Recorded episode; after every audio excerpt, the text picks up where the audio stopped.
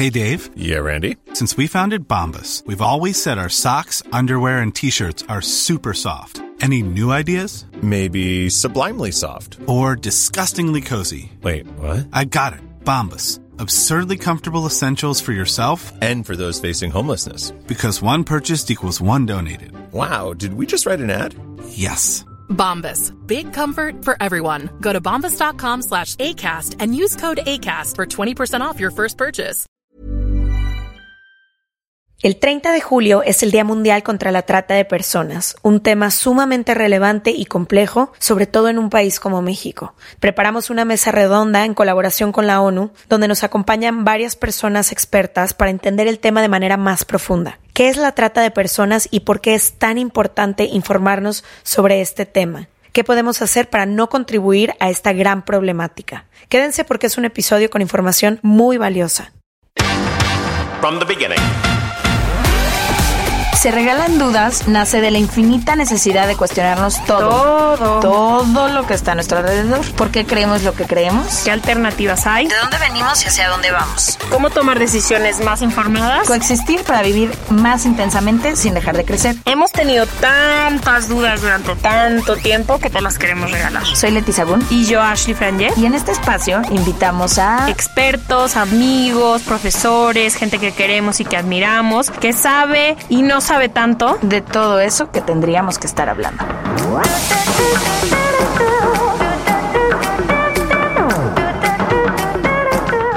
en colaboración con ACAST. Les damos la bienvenida a otro episodio de Se Regalan Dudas. Hay ciertos temas que conforme ha pasado el tiempo, por alguna u otra razón, no hemos hablado. Y me emociona mucho porque en esta semana de grabaciones en Ciudad de México nos hemos atrevido a hablar de cosas necesarias y que habíamos pospuesto porque también no habíamos encontrado las personas correctas con las que queríamos hablarlo. Yo estudié como profesión relaciones internacionales, entonces creo que sí alcancé un poco a estudiar acerca de la trata de personas, pero creo que se habla muy poco del tema. Y sobre todo en un país como en el que vivimos, que es México, y la importancia de hablarlo sobre todo en nuestro país y en nuestro continente. Entonces estamos muy emocionadas y muy honradas de que la ONU, con su campaña Corazón Azul, haya abierto las puertas para venir a un espacio como Se Regalan Dudas y nos haya honrado con la calidad de invitadas e invitado que tenemos hoy. Gracias por venir a Se Regalan Dudas. Estamos muy emocionadas junto con nuestra audiencia de aprender de este tema. No vamos a dar una intro como solemos darla porque la verdad es que nosotras no, no somos expertas y no sabemos muy poco de este tema, pero sí tenemos muchas dudas y sí tenemos un espacio que queremos abrir para que se hable de un tema tan importante. Entonces, bueno, primero que nada, darles la bienvenida. Bienvenidos. Hoy nos acompaña Mario Cordero, que es el titular de programas de crimen organizado y drogas. Mitzi Cuadra, coordinadora de prevención de ANTHUS, que significa ANTUS es Asociación Nacional contra la Trata Humana en la Sociedad.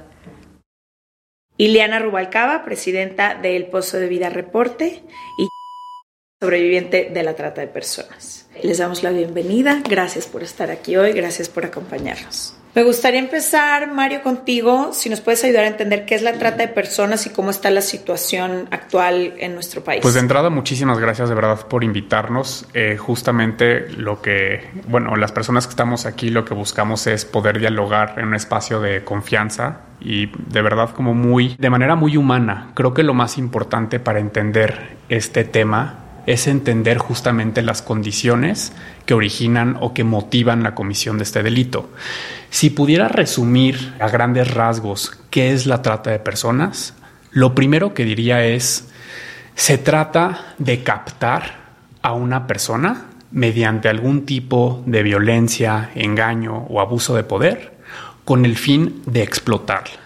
Y creo que esta palabra de explotación es la palabra clave todas y todos tenemos una necesidad, ya sea psicológica, afectiva, económica, y las y los tratantes lo que justamente identifican es esta necesidad y cómo pueden explotarnos como personas. Algo también fundamental que quisiera destacar es todas y todos podemos ser víctimas de este delito. No importa nuestra condición socioeconómica, no importa cuál sea nuestra preferencia sexual, nuestra etnia, todas y todos podemos ser víctimas de trata de personas. Y para entender un poquito más o darle más contexto justamente a, este delito, quisiera destacar que es una, desde mi perspectiva, es una de las principales violaciones de derechos humanos que una persona puede sufrir, porque realmente lastima la dignidad, lastiman el libre desarrollo de nuestra personalidad, lastima la historia o la narrativa que cada una tiene para sí misma y la rompe por completo. Hablando un poquito de cifras justamente para, para contextualizar, hay que tomar en cuenta que al menos en México 93% de los delitos no se denuncian. ¿Ok? De los delitos de En general, de, ajá, exactamente, de todos, de todos los delitos, 93%, ¿sale? Entonces, tomando algunas cifras del Secretariado Ejecutivo ¿no? en México, tenemos en 2020, cuando empieza la pandemia, una cifra a nivel nacional de 554 casos solamente. En 2021, 621 casos. 2022, o sea, de enero a lo que va, que es junio, estamos en junio, 267 casos. La primera pregunta, ¿no? Tal vez para reflexionar es, ¿de verdad estas cifras reflejan lo que está pasando en el país? Yo creo que, digo, hay muchas respuestas, pero de manera muy clara, estas cifras no reflejan la realidad de lo que las personas están viviendo. Eh, digo, ahorita podemos hacer la, la, operación aritmética, ¿no? Pero estamos hablando al menos de miles de casos que no están siendo reportados. Este delito afecta mayoritariamente a mujeres y niñas bajo la modalidad de explotación sexual. Esto, por supuesto, corresponde a toda una situación de estereotipos de género, una desigualdad de género, una inequidad de género. Pero en México hay 11 modalidades distintas de acuerdo con la ley general en materia de trata. Es decir, no solo existe la trata de personas con fines de explotación sexual, también existe la trata de personas con fines de trabajo forzado, explotación laboral, tráfico de órganos, experimentación biomédica, matrimonio forzado, mendicidad forzosa. Entonces, a medida que nos vamos poniendo los lentes de la trata, vamos identificando que hay más casos de lo que nos imaginábamos y que hay más personas que no necesariamente son mujeres y niñas que están siendo víctimas. Por ejemplo, en el caso de trata de personas con fines de trabajo forzoso o forzado, la, la población que está siendo mayoritariamente afectada son hombres y niños personas migrantes. Y hay dos enfoques como clave para poder entender justamente estas dinámicas, que es la perspectiva de género, para entender cómo afecta de manera diferenciada, y una perspectiva de derechos humanos. No podemos realmente identificar o dimensionar este delito sin tener estos dos enfoques clave. Quisiera subrayar que efectivamente las mujeres y niñas se encuentran en una mayor situación de vulnerabilidad por estas estructuras patriarcales en las cuales nos encontramos, es decir, es un mundo de hombres diseñado para hombres. Exactamente. Entonces, bajo esta óptica, por supuesto que hay una mayor situación de vulnerabilidad.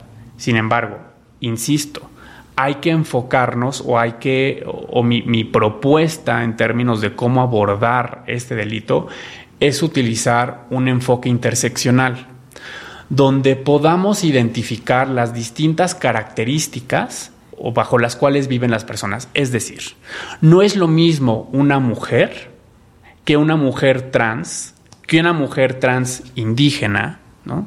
o que una mujer trans indígena con alguna discapacidad. Si no abordamos bajo esta perspectiva interseccional, es decir, donde se cruzan las características, va a ser muy difícil identificarlo. Regresando un poquito más al contexto, de acuerdo con el diagnóstico que generó la Comisión Nacional de Derechos Humanos, me parece que era de 2016, se reportaron en ese año 3.500 casos. ¿Qué quiero decir con esto? De entrada ya empezamos a encontrar una discrepancia entre las cifras. ¿no? Habíamos dicho 554 casos en 2020. ¿Qué pasa también? Necesitamos fortalecer las capacidades para generar datos de calidad desagregados para entender la gravedad de la situación. Exacto. ¿Cómo vas a formular políticas públicas? ¿Cómo vas a generar cualquier tipo de programa? Sí, de política de prevención, de todo, si ni siquiera conoces las verdaderas cifras. Exactamente, tiene que estar basado en evidencia. Y esta evidencia hay que generarla. Y para eso, o sea, el punto de partida es encontrar estos datos, pero darle valor a estos datos, darle una narrativa a estos datos, ¿no? Y más allá de los datos, porque cada número, o sea, no, no es una cifra, es una persona. Y una persona tiene un contexto y una historia de vida súper distinto. Entonces, sí, las políticas públicas, formas de marcos normativos y cualquier tipo de intervención tendrían que estar dirigidos o basados en una estrategia fuerte de generación de datos de calidad. Por otra parte, ha sido muy interesante cómo la trata de personas ha venido orfando de acuerdo o debido a la pandemia. Durante la COVID-19, por supuesto, las personas se tuvieron que recluir en sus propios espacios, en sus propios hogares y casas. Sin embargo, hubo un incremento en los casos de violencia de género. Y dentro de estos casos de violencia familiar y de violencia de género, que también hubo un alza en los casos de trata de personas. Porque antes, a como estaba concebida la trata de personas, era lo comete un grupo de la delincuencia organizada, ¿no? Y transnacional, casi, casi. ¿Qué es lo que hemos venido viendo? Que la mayoría, o si la mayoría de los casos de trata de personas se comete por una persona conocida. Es decir, un familiar, eh, algún amigo, alguien que ya conociste ¿no? en algún espacio, por ejemplo, digital. Entonces, también las intervenciones en materia tanto de prevención, de asistencia y de investigación tienen que ir adaptándose para corresponder a los casos que estamos viendo. Dentro de esta reclusión originada por la pandemia, vimos que también se incrementó el enganche, es decir, la forma en cómo se captan las personas a través de plataformas digitales. Las redes sociales, y digo, ya lo veníamos viendo, pero se exacerbó por COVID-19, fungen como un espacio de protección o de riesgo. ¿No? Y en ese sentido es muy importante entonces entender cómo estas dinámicas están cambiando, cómo una persona puede captar y explotar a múltiples personas desde un solo lugar.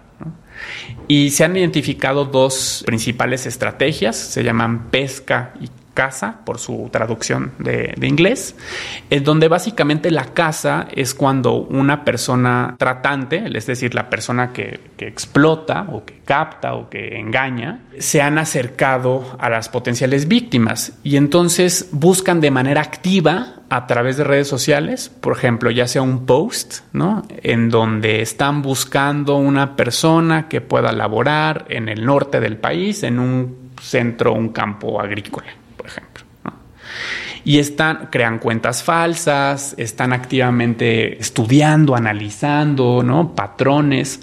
Entonces, o sea, realmente hay como una inteligencia muy fuerte, ¿no? De parte de estas personas que cometen estos delitos. Y la otra estrategia es la de pesca, en donde básicamente la persona deja un post, ¿no? Y espera que la persona se enganche. Entonces, bueno, un poco nada más para dar este, este contexto muy, muy general sobre la trata de, personas. Por supuesto que hay más datos, hay más información, pero creo que es un buen punto de partida para meternos ya de, lleno al, tema. Total.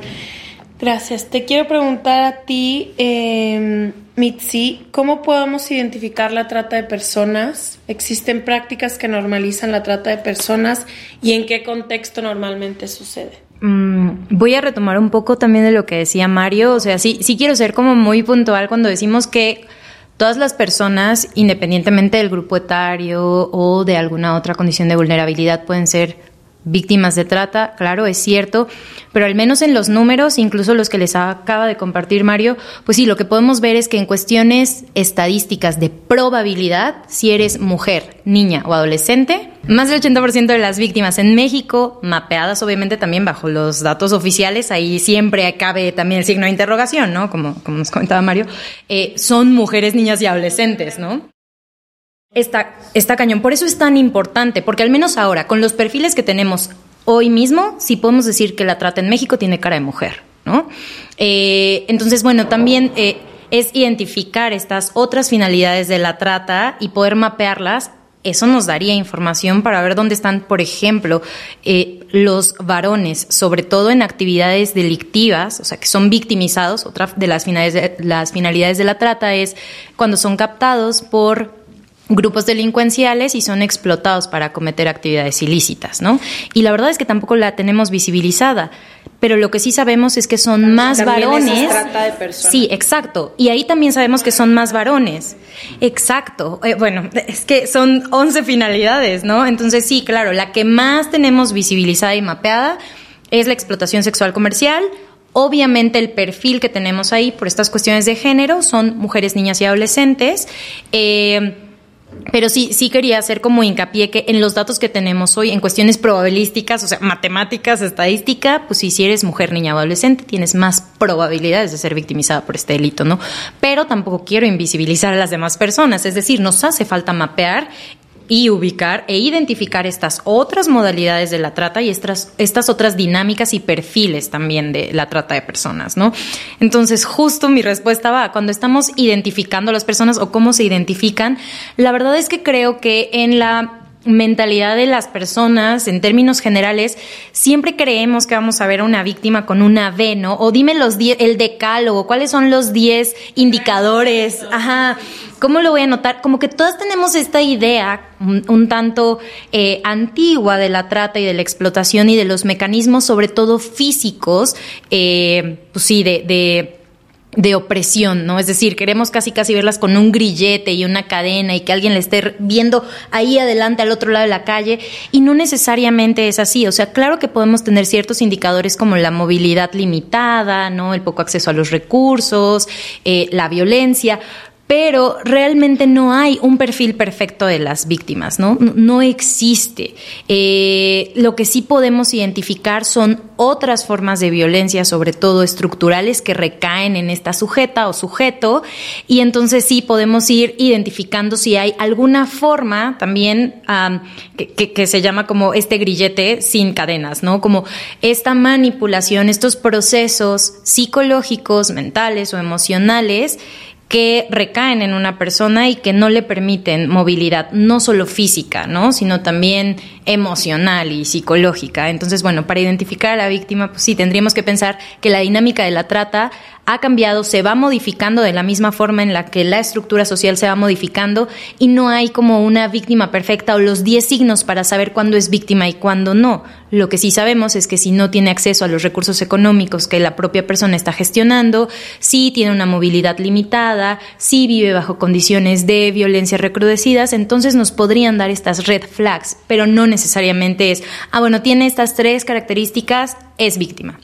Más bien tendríamos, tendríamos que entender mucho más la dinámica de la trata y adentrarnos en los perfiles. Para eso nos serviría una investigación mucho más integral, mucho más desagregada para saber cómo se están dando estas 11 modalidades de la trata en los espacios y también eh, a quienes podemos ver. O sea, no siempre es la trata en situación de calle, es decir, pensamos que quienes están por mendicidad forzada, o en este caso vamos a llamarle por mendicidad, o las personas que están ejerciendo los servicios sexuales comerciales en calle, todas son víctimas, ¿no? Eh, todas son víctimas de trata. Entonces tendríamos que profundizar en las formas de trata en entender qué es la trata, que es lo que le eh, acaba de comentar Mario, y, y también como en identificar cuáles son las estructuras que están sosteniendo a la trata, ¿no? ¿no? Siempre estamos diciendo, hay que checar quiénes son las víctimas, cómo podrían cuidarse. Sí, socialmente, ¿qué estamos haciendo para que esto continúe con el paso? Sí, sí, sí, o sea, como que siempre le, le, terminamos reventando la pelotita de nuevo, ¿no? Como de,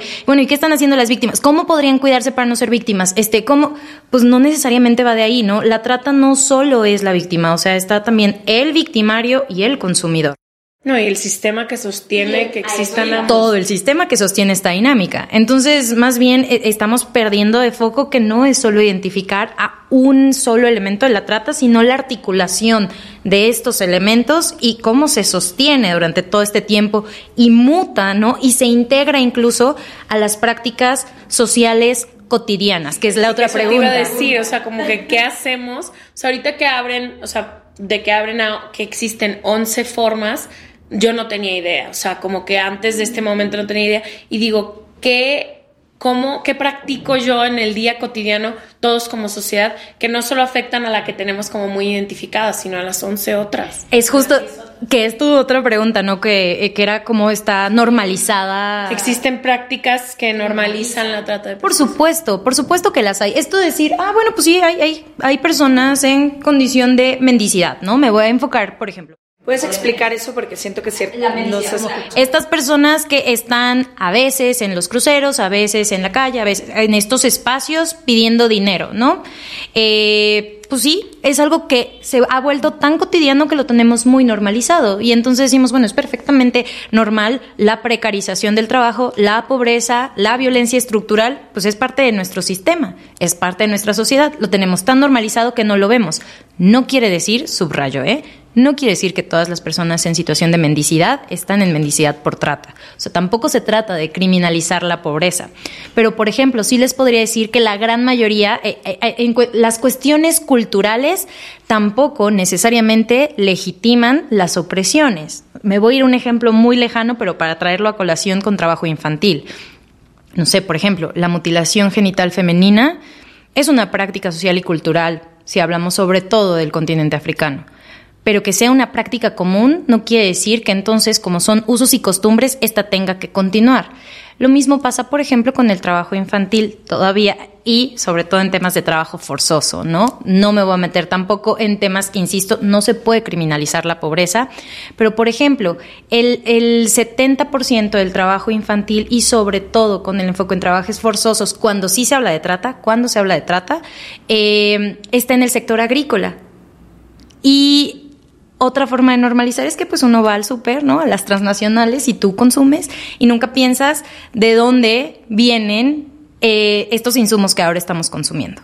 No, no nos lo cuestionamos eh, y las transnacionales tampoco se lo cuestionan con esto de las cadenas de suministro. Bueno, ya no, no, no me voy a meter más, pero son muchas cuestiones de derechos, sobre todo de derechos humanos y derecho económico, pero es, es real que el, la habitualidad del consumo de un montón de servicios no nos hace cuestionarnos si estas personas están libres de trata, ¿no? Lo mismo podríamos pensar con, pues llegamos a una casa, vemos que hay una persona que se dedica al servicio doméstico y no tenemos idea si es una persona que está ahí por voluntad propia, con un sueldo justo, con las condiciones laborales necesarias que dignifican el trabajo. Exacto. Esos son los escenarios en los que vamos normalizando, ¿no? Lo mismo podríamos decir con el tema de la trata por extracción de órganos, células y tejidos, ¿no? Bueno, ¿qué pasa ahora con las maternidades subrogadas? ¿Pensamos que todas las maternidades subrogadas son libres? ¿O en algún momento están siendo víctimas? O sea, estos son eh, todos los escenarios en los que podríamos pensar. Y bueno, obviamente, hablando de la trata por la finalidad de explotación sexual, pasa exactamente lo mismo, ¿no? Por supuesto, estamos tan socializadas y socializados a estos escenarios que en ningún momento nos preguntamos si las personas que están en estos espacios realmente eh, tienen las condiciones que se necesitarían para que los trabajos eh, sean en las condiciones libres de explotación, ¿no? Y libres de trata, también sin, sin confundir como estos dos tipos penales que no son el mismo, ¿no? Entonces, bueno, real tiene que ver con un consumo responsable cuando se trata, por ejemplo, de ropa, ¿no? Yo no sé, sí, digo, un vestido baratísimo de 50 pesitos y nunca me pongo a pensar porque cuesta 50 pesitos. ¿Quién está produciendo? O sea, desde todo, ¿no? Y si realmente eso es sostenible y si realmente... Está pagando el precio. Exacto, es libre de mano esclava. Entonces, en la medida en la que yo soy una consumidora no responsable, ¿no? Donde no me cuestiono y solamente consumo, bueno, también estoy colaborando a sostener este mercado, informarnos y ser como mucho más responsables. Parte importante de lo que queríamos hacer y abrir este espacio es porque muchas veces solamente leemos la información o vemos las estadísticas y nos hace falta entender cómo cada una de estas vidas se ve completamente transformada, ¿no? Ahorita me llamó mucho la atención lo que de- decía Mario de cómo se rompe por completo una vida que tenía otro curso completamente distinto y es muy importante visibilizarla. Hoy nos acompaña que es sobreviviente. A medida de lo que te sientas cómoda, si nos podrías compartir tu historia para entender cómo cada una de estas vidas se ve impactada y cómo para ti fue desde tu persona vivirlo, cómo te sientes ahora, eh, qué has encontrado, todo lo que tú nos quieras compartir y te sientas cómoda. Bien, sí, justo lo que comentaban respecto a... Hay un patrón que te dicen en las noticias, si es... la raptaron y la llevaron a un bar, eso es trata. Pero realmente mi historia no va a eso y cuando a mí me rescataron yo pensé, ah, no, pues yo no soy víctima de trata, ¿qué estoy haciendo aquí? Y justo, bueno, yo soy de Jalisco y yo llegué a la Ciudad de México a los 16 años, pues estaba completamente sola aquí en la ciudad y mi familia siempre me ha enseñado pues a trabajar. Lo primero que hice fue como buscar un trabajo y encontré un letrero súper grande en el estado de, Chalco donde decía se solicita mesera en restaurante bar. Entonces pensé, ah, restaurante es un ambiente familiar, puedo trabajar en este restaurante. Entonces eh, pedí informes y y me dijeron, ah, sí, eres súper bonita, tú puedes trabajar aquí. Y me explicaron cuál era la dinámica, pero sin estos términos de fichar, por ejemplo. Y esto consistía en, al consumidor hay que entregarle su bebida y tú te tienes que sentar con él a platicar. Entonces, ah, yo pensé, ah, pues eso está fácil, ¿no? eh, platicar con alguien y te van a pagar por ello. Entonces así fue como empecé yo a trabajar en, el bar, solo repartiendo bebidas y sentándome a, consumir lo que ellos pagaran. Y en este ambiente siempre era, el cliente llega hasta donde tú lo permitas. Entonces, si tú solo quieres platicar con él, solo vas a platicar con él. Si él, tú quieres que él te toque, él te va a tocar. Pero si no quieres, aquí estamos nosotros para, que, para no permitir esto. Entonces, esta parte de que todo fuera bajo mi, que yo tuviera el control, dije, ah, esto, esto suena bien, pero en realidad era como el disfraz, porque ya mm, jamás había tomado en mi vida, entonces ingerir alcohol y bajo esta sustancia muchos hombres pues abusaban de ti físicamente tocándote y pues permanecer, porque cuando ellos pagan una bebida, pues tienes que estar forzada a, estar en esa mesa hasta que termines tu bebida, no te puedes ir antes. Entonces, pues estuve trabajando en, ese espacio de una de la tarde a tres de la mañana, no podías salir, tú tenías que llevar tu comida, siempre no, no podías salir en ningún momento, aunque te sintieras mal, tenías que cumplir esta jornada laboral para ganarte tu sueldo. Después que terminaba la jornada te podías eh, retirar. Pero como yo estaba sola en este, pues en la Ciudad de México, ahí conocí a una mujer y me, abrió las puertas de su casa y pues viví con ella unas semanas y ella hablaba conmigo y me decía, oye, eres súper chica, no tienes que estar eh, en este ambiente, puedes conseguir trabajo en otro lugar y fue allí cuando decidí pues renunciar a ese trabajo pero realmente es mucho el dinero lo que ves que puedes ganar en pocas horas y trabajar ocho horas por 150 pesos al día y, y eh, pagar el transporte, pagar renta no era fácil para mí. Entonces, como semanas después de renunciar, volví a buscar otro empleo en otro bar pensando que las circunstancias iban a ser las mismas. Entonces, eh, pues soy de Jalisco, soy alta, entonces cuando dije tengo 18 años, pues dijeron, ah, pues es cierto, tiene 18, pero en realidad tenía 16. Y me contrataron y era la misma función fichar. Pero lo que no dijeron que este bar tenías que hacer salidas, pagar, el cliente paga tu salida y haces un servicio sexual afuera del establecimiento yo desconocía esta parte y así fue como me involucré más y más en el negocio. Primero empecé fichando y bailando en, en el bar, pero una noche me drogaron y lo único que recuerdo es que desperté en un hotel con hombres y allí fue cuando dije, ya no tengo valor, porque yo solamente quería, eh, pues, fichar sin tener contacto físico con un hombre, pero después de esa noche ya me habían, pues ya habían abusado de mí. Entonces regresé asistiendo a este bar a trabajar y cada vez se tornaba más oscuro porque de pronto sin tu consentimiento te tomaban y te llevaban a otro establecimiento donde tenías que pues hacer servicios sexuales dentro de ese lugar con personas hombres más de 60, 80 años y pues tenías que estar completamente desnuda y para mí fue súper impactante y no podías huir, ya estabas ahí, te estaban vigilando. Entonces, seguí en, este trabajo y es aquí cuando digo, no hay un patrón, yo pensaba, es mi decisión.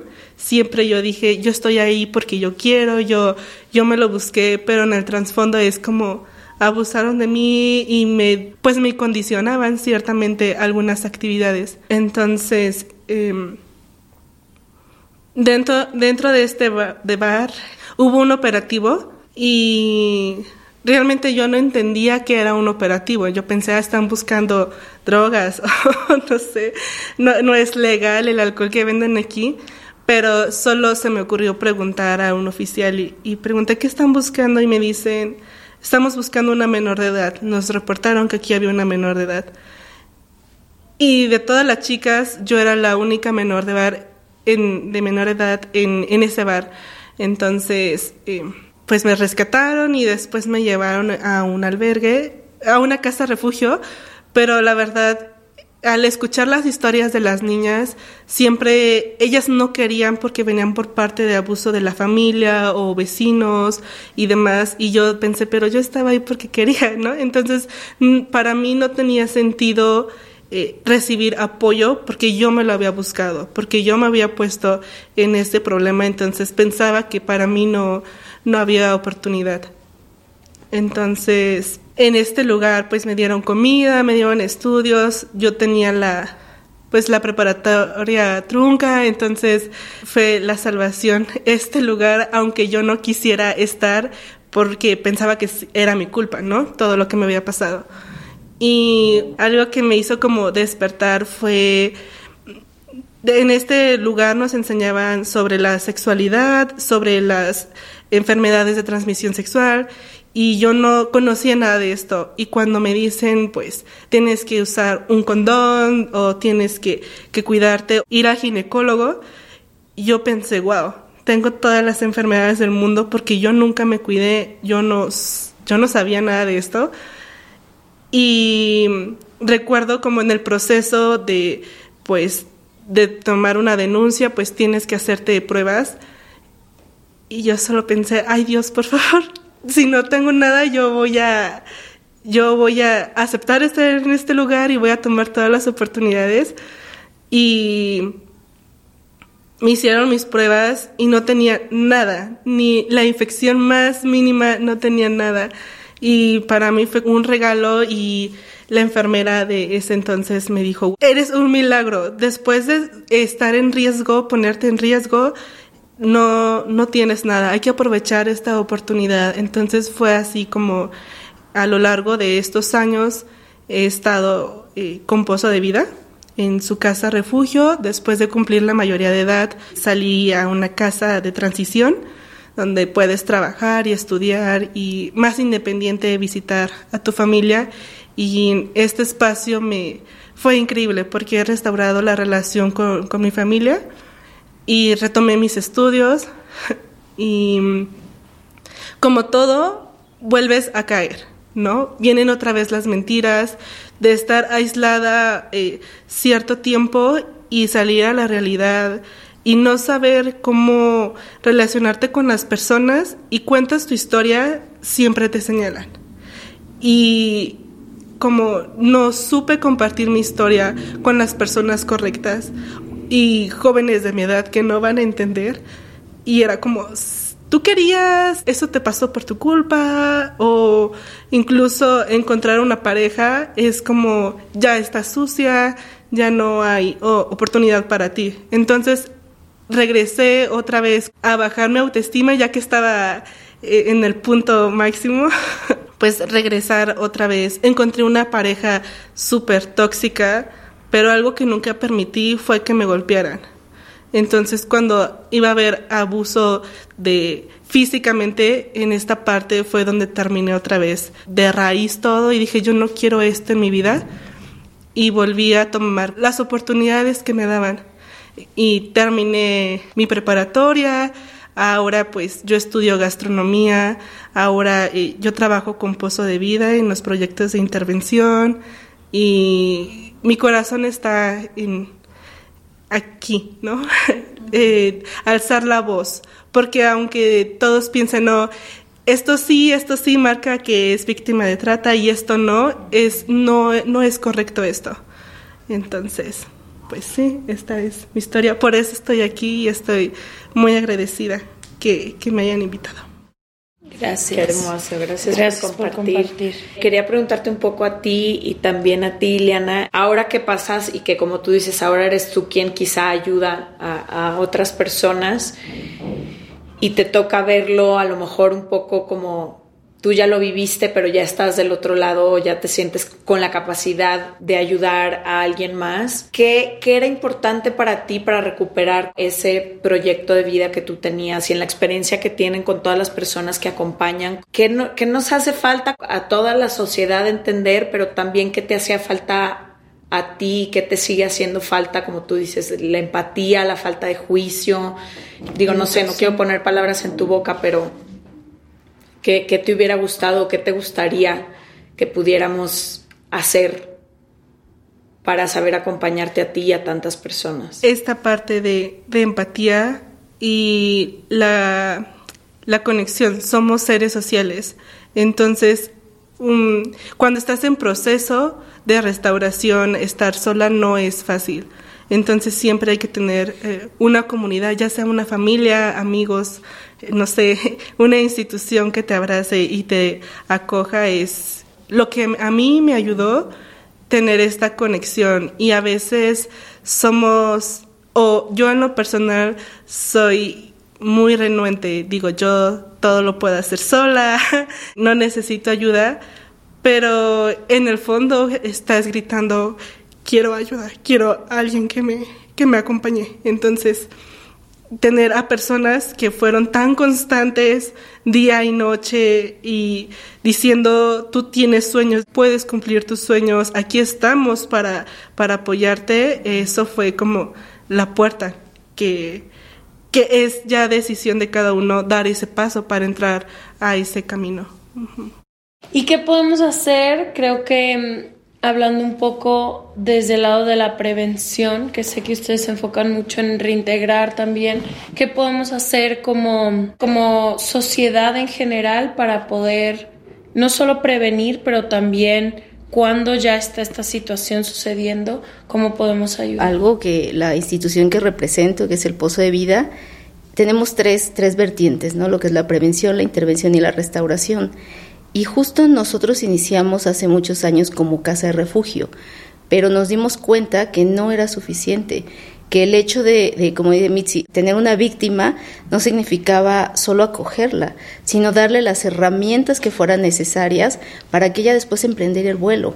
Y esto significaba desde el reconocimiento a la víctima, desde ayudarla con las herramientas y desde también una perspectiva de, de, intervención que justo es en donde tenemos excelentes líderes. Acaba de regresar de un evento en donde nosotros vamos a las calles y reconocemos esas víctimas.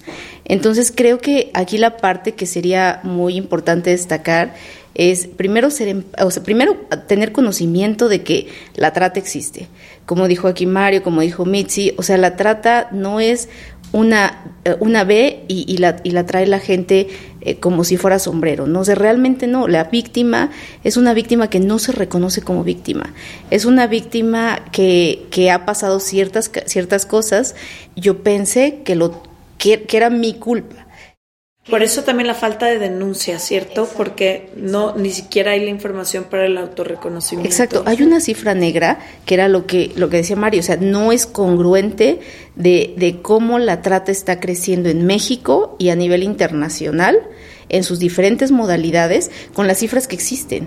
Y mucha de la discrepancia que existe en esto es la, la falta de la denuncia la falta del conocimiento, porque hemos encontrado chicas que de pronto me eh, están, bueno, les entra un síndrome y están enamoradas de su captor y verdaderamente creen que las están protegiendo, que las están ayudando, que las están apoyando. Y, y en ese en ese entorno necesitan ellas necesitan saberse escuchadas, saberse acogidas y si no tienes una red de apoyo, pues tu única red de apoyo es tu tratante, el que supuestamente te defiende, el que supuestamente te, te apoya, el que sin él tú no sabes a dónde ir.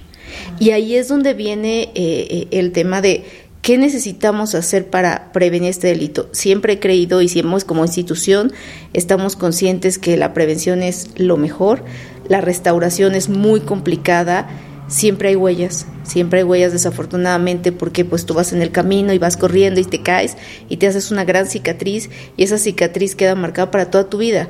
Sin embargo, sana, sana, pero está ahí. Y en cualquier momento pues puedes volver a caer, ¿no?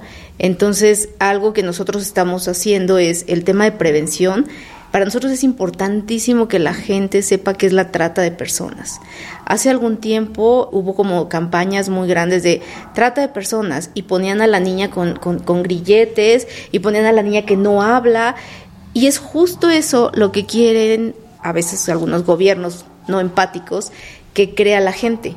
Porque si tú crees que la niña víctima solo es eso y que solo hay una explotación sexual, pues entonces lo ves tan lejos de ti, porque a lo mejor quizás fuimos hijas de familia en un entorno que no tenías que trabajar, a lo mejor no buscabas ese anuncio en el periódico para ayudar a mi familia o para a lo mejor salir adelante o buscar nuevos sueños, a lo mejor estabas en un entorno más cómodo.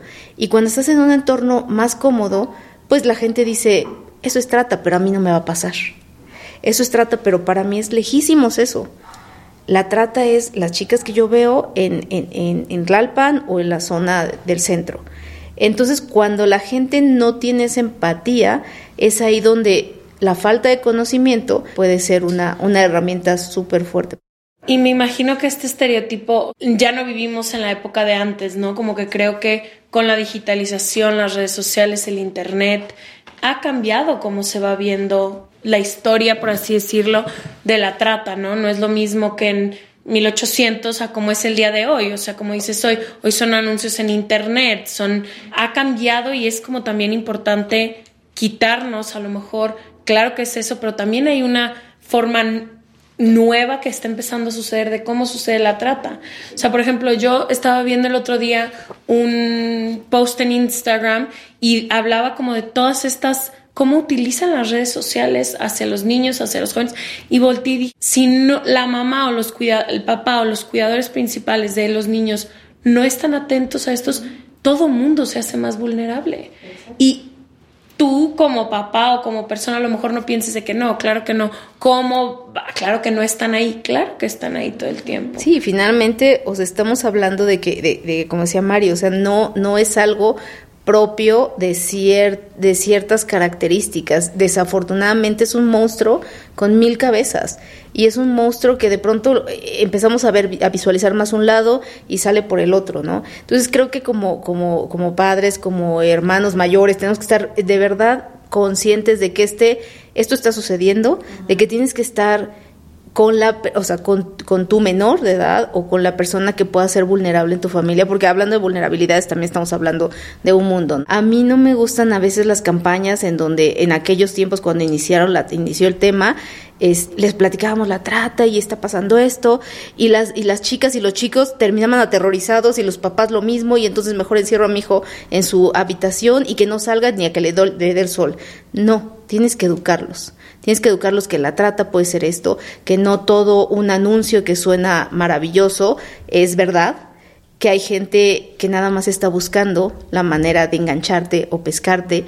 Entonces, eso es lo que necesitamos. Por eso nuestras campañas de prevención las estamos haciendo mucho junto con, con Naciones Unidas en entornos en donde vemos hay ciertas características. Porque para mí la trata es una serie, es, es como la, como la, el fruto de mucho de, del entorno en que vivimos, ¿no? ¿Por qué? Porque pues finalmente si hay pobreza, si hay escasez, si hay, si hay abundancia, pero hay una pobreza emocional, ahí ya, ahí ya es, ya es para siembra de la, de la trata de personas. Y me imagino que también, digo esto, lo sabrán todos, pero también ha de ser más complicado con el tema del crimen organizado, ¿no? Porque debe haber muchísimas amenazas, muchísima corrupción, los mismos políticos metidos. Sí, el gobierno. Digo, nada más me estoy acordando de los libros de Lidia Cacho, ¿no? Es el mismo gobierno el que está metido en esta red que de pronto me imagino que lo vuelve todavía más complicado porque evidentemente no lo van a querer reconocer como... ¿Qué es lo que pasa? Pues sí, que con todos estos temas de corrupción, ¿no? E indefensión también de la propia ciudadanía, o sea, la ciudadanía tampoco quiere meter las manos y decir, bueno, no voy a poder tampoco le va a dar la vida para aguantar un proceso judicial como testiga o testigo de 5, 6, 7 años, ¿no? Lo que retomo lo que decía Mario, pues si el 93% de los delitos están en impunidad, tiene que ver con que la misma ciudadanía no creemos en los aparatos del Estado, ¿no? Ni en la Procuración de Justicia. Yo me voy a andar metiendo. Yo me acuerdo que leí un tuit hace poquito de una niña que contaba que tenía años viendo actividad inusual de los vecinos y sus papás le decían, no seas metiche no te metas.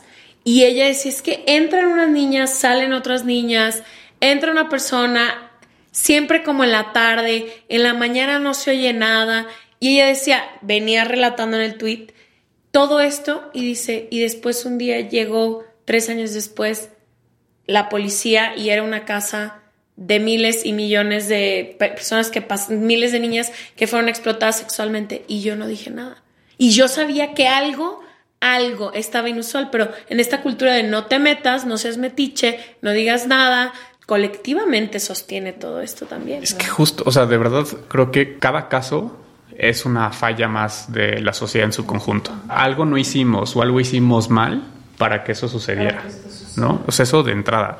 Y tocaban también un tema muy interesante, me parece, Mitzi, sobre el tema del consumo, por ejemplo. Para que realmente podamos tener una respuesta integral a, a este delito, tienes que trabajar con sector privado. Tienes que trabajar con sociedad civil, tienes que trabajar con las autoridades, tienes que trabajar con la academia y también tienes que trabajar con la ciudadanía en general. O sea, hay una interdependencia clara que si no trabajas en equipo, por supuesto que no puedes dar una respuesta como se requiere. Eso por una parte.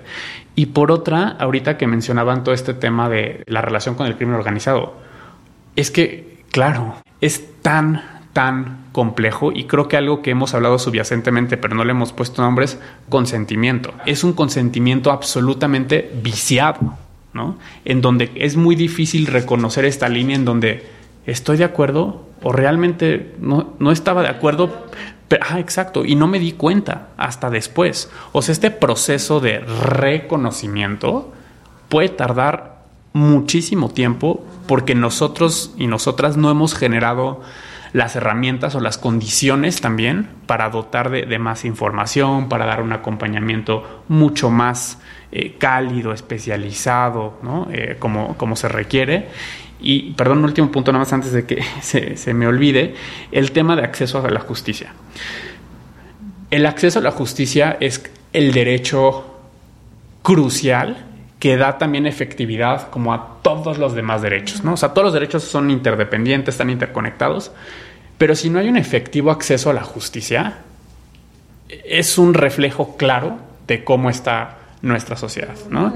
Y como decían eh, todas, le ponemos mucha responsabilidad a las personas, a las víctimas, a las sobrevivientes sobre, no, cuídate, ¿no? No hagas esto o, o haz esto.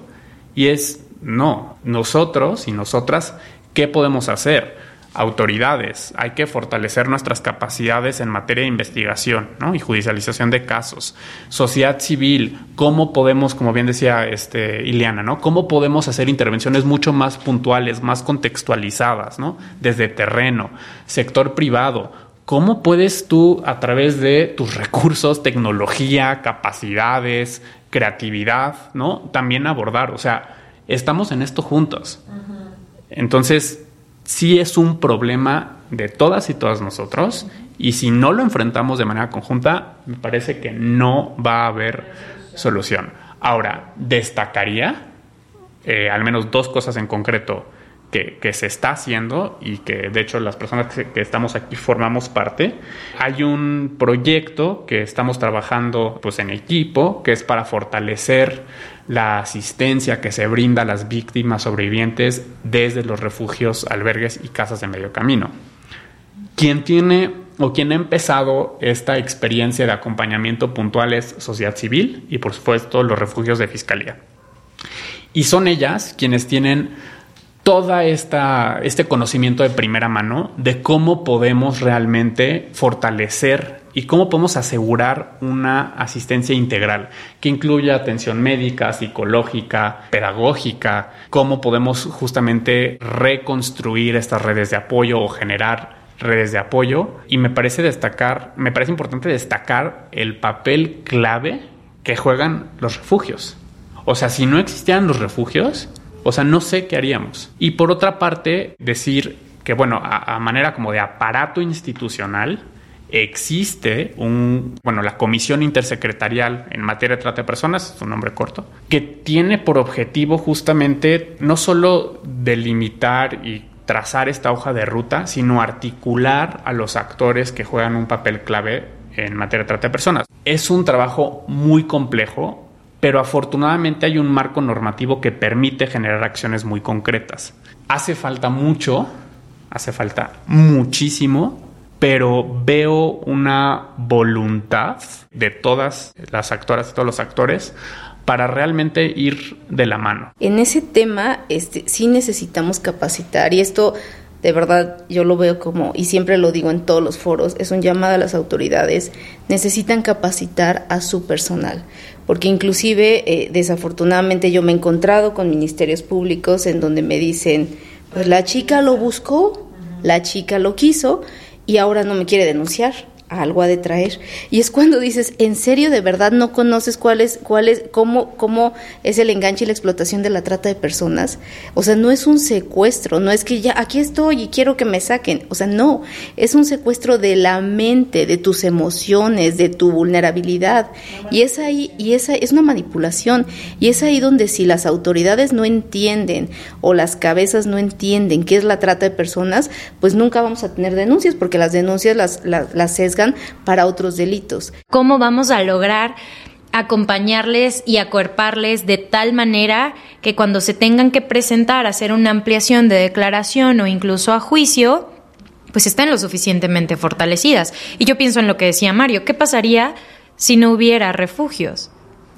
¿Quién haría este acompañamiento? ¿Cómo sería entonces revictimización para ellas? ¿no? ¿Qué impacto tendría? Y sobre todo, ¿en qué momento alcanzaríamos el tema de restitución? Entonces, sí creo que muy poco se ha abordado el tema de reparación porque justo va de, ok, ¿qué les vas a ofrecer ahora? Entonces quiere decir que ahora sí vamos a tener condiciones laborales dignas para ellas, ¿Cómo vamos a cuerpar, acompañar el plan de vida que ahora están codiseñando con la institución? ¿no? ¿Cómo vamos a lograr que esta sobreviviente tenga ahora eh, una vida, un plan de vida exitoso? Eh, de corazón agradecerles Gracias a, cada una y a cada uno de ustedes por haber venido. Creo que aquí le podríamos dar, nos hace falta versión 2, versión 3, versión 4 para entender. Me parece también muy interesante explorar cuáles son esas 11 modalidades. porque a lo mejor hay unas de las que ni siquiera no conocemos. Eh, pero bueno, por ahora agradecerles y pues ya tendremos nuestra segunda parte. También decirles que dejaremos todos los recursos en serregalandudas.com diagonal suscríbete. Quien necesite cualquier tipo de información en nuestras redes sociales. Ileana, Mario, Mitzi, Muchísimas gracias por acompañarnos en Se Regalan Dudas. A las personas que nos escuchan, que necesiten cualquier tipo de recursos, todo está en serregalandudas.com diagonal suscríbete. Y también les vamos a dejar la información de Pozo de Vida, de la ONU, de eh, Corazón Azul, etcétera. Muchas gracias por su tiempo. Y por, su tiempo y por venir a hablar con Gracias. Muchísimas gracias. gracias.